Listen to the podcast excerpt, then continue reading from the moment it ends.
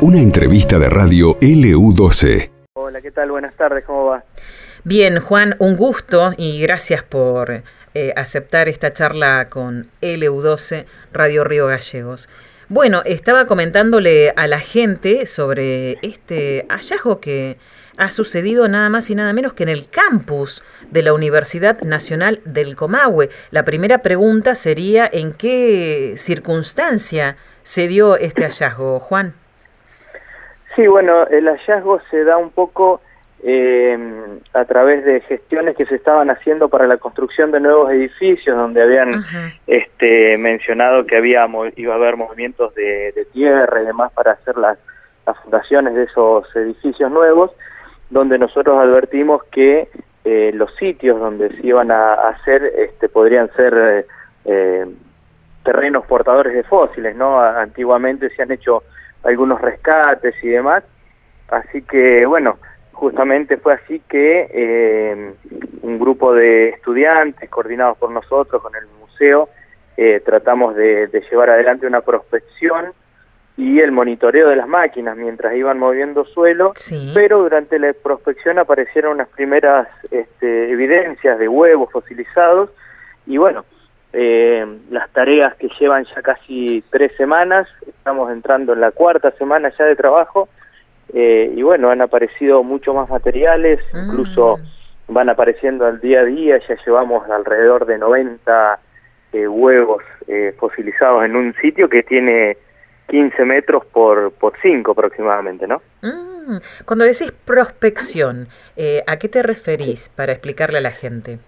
Sí, la prospección consta de la evaluación antes de que se haga cualquier este movimiento de suelo ¿sí? O sea, se recorre el, terreno, se evalúan los diferentes sectores, cuáles pueden tener más probabilidad de que aparezcan fósiles y cuáles no, y en esos sitios donde este, sabemos que la roca puede ser portadora de fósiles, bueno, se intensifica la búsqueda y demás. Así que, y en esa, en esa búsqueda empezaron a aparecer estos pequeños eh, huevos. ¿Pequeños? ¿De qué tamaño estamos hablando? son pequeños porque tienen alrededor de, son huevos elípticos, ¿sí? Y tienen el, de polo a polo aproximadamente 5 centímetros y en, es como si fuera casi el huevo de una gallina, para que la gente más o menos se, se, imagine, por ahí un poco más eh, alargado y eh, en la parte del polo sería como este, un poco más finitos, ¿sí? Bien. Eh, pero bueno, han aparecido, ya te decía, muchísimos materiales. ¿90 me decís hasta el día de hoy? Hasta el día de hoy van aproximadamente 90, sí. Habían aparecido primero unos 10, 15, y hay, de estos 90, algunos eh, todavía están in situ, ¿sí? la mayoría está in situ, y algunos que estaban en riesgo, que estaban por ahí, este, quedaban medio sueltos, eh, fueron colectados y depositados en en el laboratorio de la, de la universidad, del Museo de Ciencias Naturales.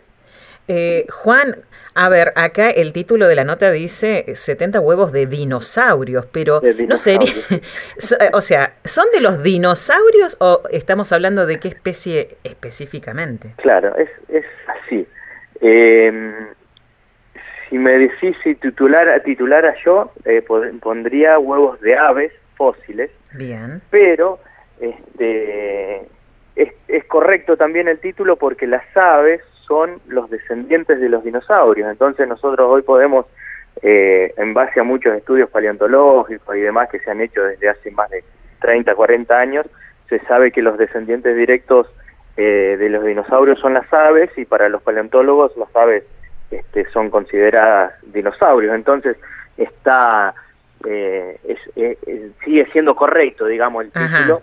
Este, pero bueno, más comúnmente en la en, en, la comunidad en general se conoce directamente como ave, ¿no? Ajá. ¿Y qué, qué, qué, tipo de, de, ave? Porque uno cuando habla de dinosaurios por ahí imagina, creo que son los pterodáctilos, ¿no? Los que son eh, de, esa época, ¿de, de qué eh, antigüedad estamos hablando?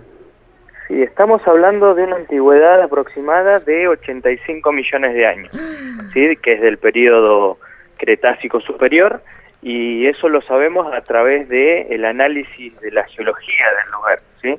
La geología es la que nos da más o menos la antigüedad de la roca y todo fósil que se encuentre dentro de, ese misma, de esa misma roca va a tener la misma antigüedad, digamos, ¿no? Entonces, eh, eso por un lado y por el otro, lo que me preguntabas también de qué grupo, corresponden a un grupo de aves que eran bastante frecuentes en el Cretácico que se llaman enantiornites, que este, eran aves de pequeño porte, ¿sí?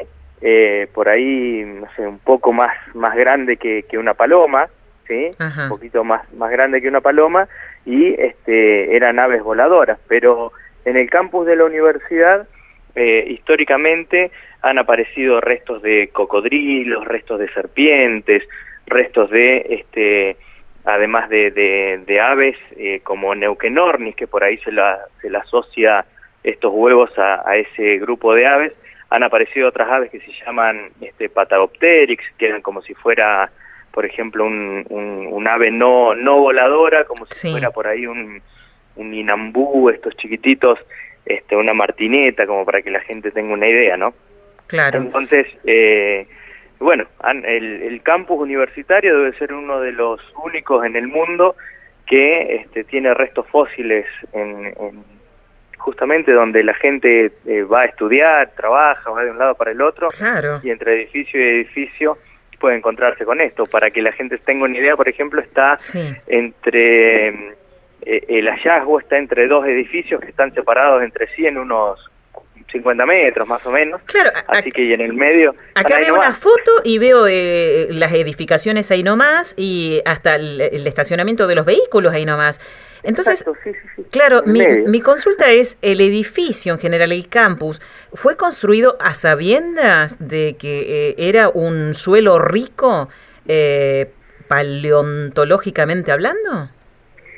Sí, la, la universidad justamente está está cumpliendo 50 años ahora. Bien. Fue una de las de las primeras en la región y en la Patagonia y este digamos que cuando eh, se conoce la, la, la, la, geología del lugar y el contenido fosilífero del sitio, eh, se realiza casi por allá cerca de 1980, digamos, como 10 años, 12 años después empiezan a darse cuenta que el campus ah. tiene restos fósiles. Pero previo a eso, sí. Te puedo contar también que a 100 metros de, de la universidad, o 250 más o menos, hay una, una edificación grande que es la legislatura de Neuquén, y es un sitio que antiguamente se llamaba la Boca del Sapo, ¿sí? Mm. y que en ese sitio apareció el primer resto fósil de un dinosaurio en todo Sudamérica, ¿sí? O sea, allá en, la campaña del 1800, cuando el ejército este, vino hacia la Patagonia, el ejército que estaba en Buenos Aires, eh, encuentran los primeros restos fósiles de un dinosaurio, lo llevan a, a Buenos Aires y bueno, ahí lo analizan junto a Meguino y demás y se dan cuenta que son los primeros restos fósiles de un dinosaurio para Sudamérica, lo cual comentan que son eh, muy comunes en el hemisferio norte y, muy raros o ausentes en el hemisferio sur. Entonces, ahí cerquita nomás de la universidad este, podemos tener eh, ya unas primeras evidencias de que siempre fueron sitios este, paleontológicamente muy ricos, ¿no? Juan, me imagino que para vos, paleontólogo, bueno, y eh, los estudiantes, tus compañeros, debe ser realmente, no sé, no, mm, un, una, una, una, suerte, bueno, no, no sé si decirlo suerte, pero este, algo muy, muy emocionante, ¿no? Eh, un hallazgo tan importante en, en cantidad, eh, sobre todo, ¿no? Porque no hablamos de uno o dos huevos, 90 y que pueden llegar a ser más y encontrar otro tipo de fósiles también. Yo, yo, estoy seguro que en estos próximos días eh, van a superar los 100, ah. porque constantemente por día van apareciendo de a 7, 9 materiales y eso, así que van a superar los 100 en, breve. En cualquier eh, momento. y sí, sí, es obviamente muy emocionante, quizás, eh, si bien nosotros trabajamos en paleontología y estamos acostumbrados a realizar muchos descubrimientos y demás, yo creo que lo vamos a magnificar esto con el correr de los años, ¿no? De acá 10, 15 años cuando este, se recuerde este momento en particular y, y este hallazgo, eh, obviamente ahí vamos a a, dimensionar la magnitud justamente de, lo que hemos encontrado, ¿no?